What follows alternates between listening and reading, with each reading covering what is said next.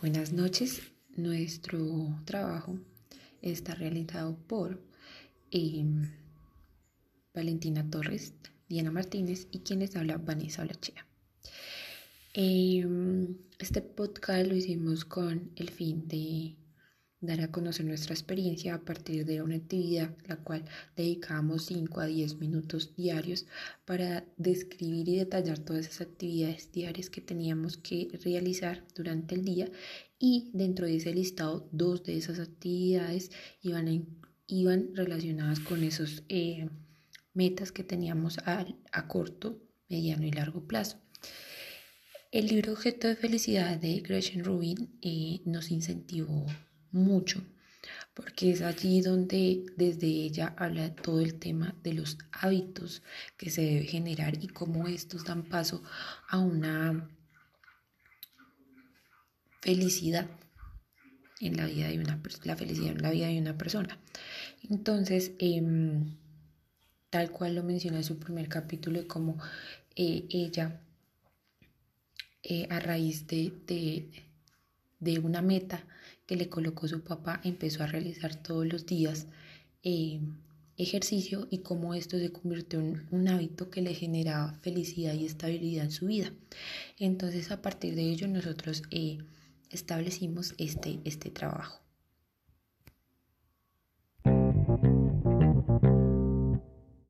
Compañera, muchísimas gracias por esa articulación de todo lo que vimos eh, durante el proceso y con nuestro proyecto de felicidad, que pues recordando es un día a la vez. Bueno, yo en esta oportunidad les voy a comentar de qué se trata el Bullet Journal. Bueno, esto como tal es un método de organización analógico creado por el diseñador Ryder Carroll. Este, esto básicamente es como tal organizarse sobre el papel. Eh, vamos a recordar el pasado, organizar el presente y plantear todo lo que está por venir. Eh, realmente el bullet journal es muy sencillo, son unas eh, actividades muy básicas que el diseñador nos propone y ya después cada persona le va a colocar su, su sello personal. Entonces básicamente les voy a decir pues por encimita que se, se realizó.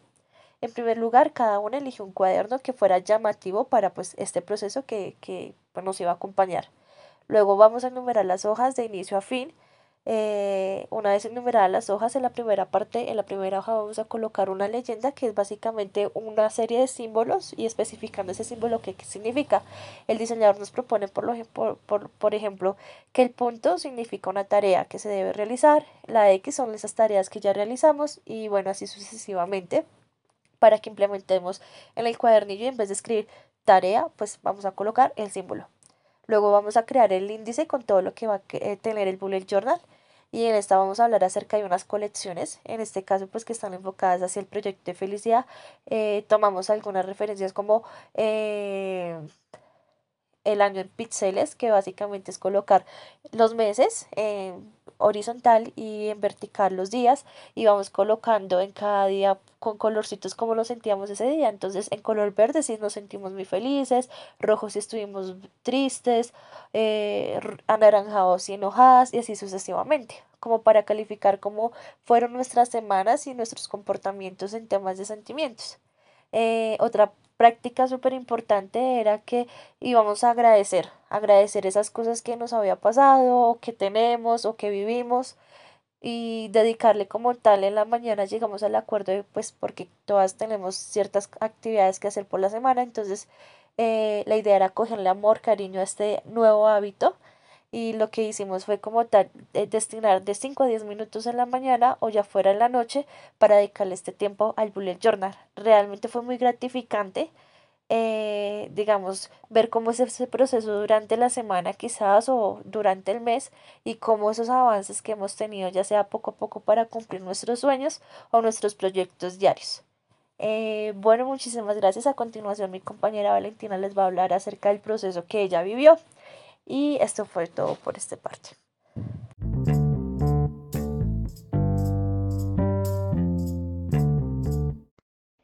Bueno, eh, la experiencia que vivimos frente a este proceso de la asignatura de Cátedra de la Felicidad fue muy satisfactoria para nosotras, ya que decidimos que para lograr esos sueños y esas metas grandes que cada uno se propone, debe trabajar día a día para conseguirlo y que día a día uno aporta ese granito de arena para alcanzar sus metas. Es por eso que nosotros nos planteamos eh, poder organizar nuestros días en cuanto a las actividades que pudiéramos hacer, en cuanto a horarios, y así pues la vida se hizo mucho más fácil. No, no habían tantos afanes ni tantos percances en el día a día. Y de la misma manera nos tomamos 5 o 10 minutos para hacer la lista de quehaceres, las actividades. Y lo más importante fue eh, acostumbrarnos a dar gracias a Dios y a la vida por todas las bendiciones que tenemos en nuestro diario vivir, eh, en la mañana y en la noche.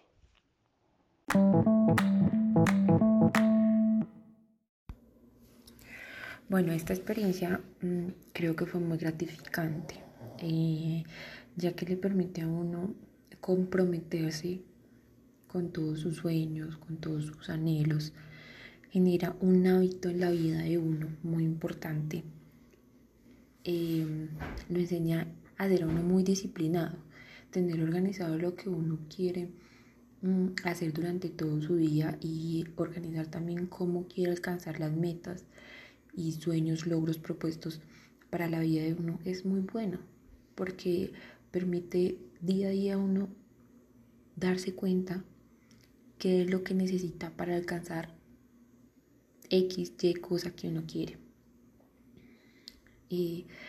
es algo que genera en uno compromiso, disciplina, amor, pasión por lo que uno hace día a día y por lo que eso que hace uno día a día le permite alcanzar todo eso que uno quiere. Es algo gratificante eh, para mí cada vez chulear una de esas em, actividades que tengo que hacer diariamente y que me ayudan a llegar a esa meta.